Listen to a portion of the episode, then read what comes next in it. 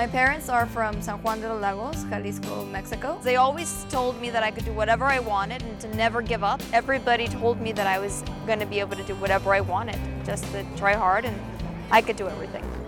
I lived in Palmdale for uh, around two and a half years where I did my, uh, completed my high school. And then I went to UCSD in San Diego. When I graduated, I moved here to Seattle to work for Microsoft. Growing up in an environment where there's not, there wasn't a lot of technology and not a lot of uh, resources for me to learn. But it was also a strength because it taught me how to fight for what I wanted.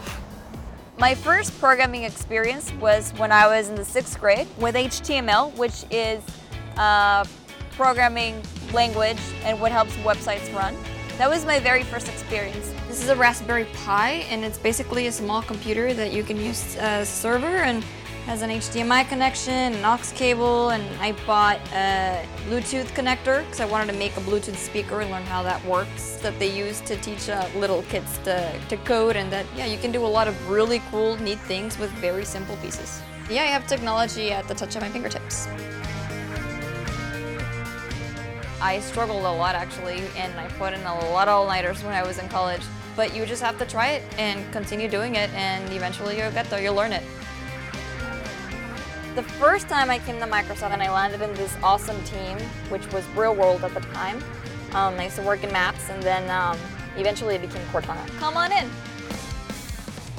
Part of my daily jobs right now that we release Cortana is to talk to customers on forum and try to help them troubleshoot any of the problems that, uh, for which I know that there are existing solutions, how to make experiences better for our customers.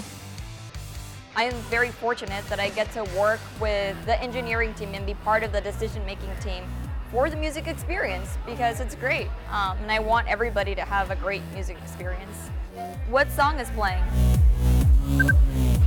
It got it. What I got by Sublime. See, it worked. It's super cool. It's awesome. Like we have tools like Kinect and um, Xbox, and we will throw a party and have a lot of fun.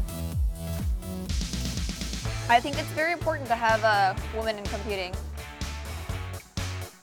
Art is very useful and it has to be very much incorporated in every aspect of the program and of our features and everything we do.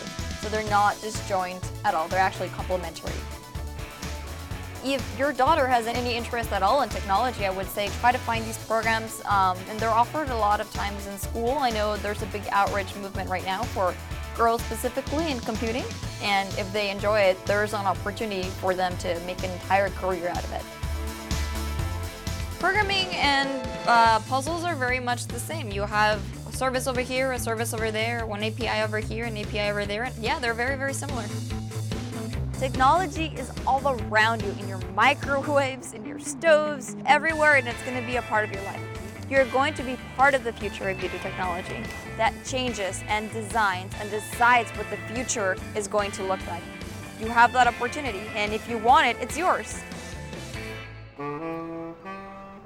I am Latina, and I love technology.